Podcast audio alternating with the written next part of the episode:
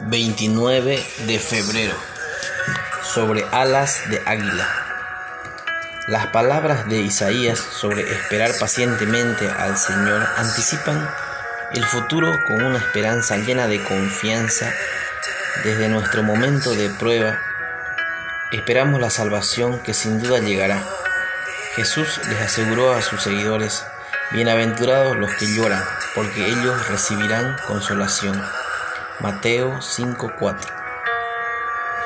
Al saber que nuestro destino es glorioso, la esperanza segura del cielo, podemos caminar con nuevo vigor aquí en la tierra. Aunque estemos cansados, podemos extender las alas de nuestra fe y volar. Podemos caminar por la senda de la obediencia y no cansarnos. Podemos avanzar por los días rutinarios y no agotarnos.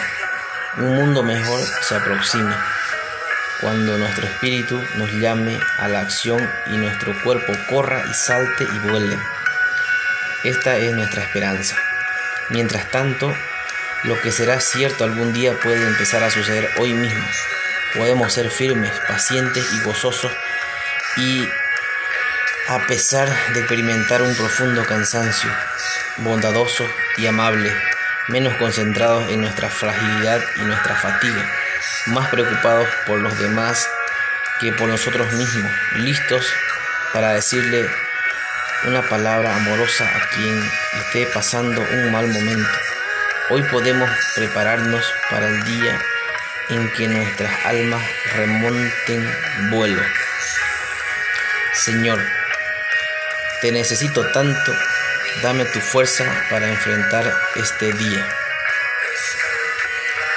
Cuando las dificultades de la vida te agoten, encuentra descanso en el Señor.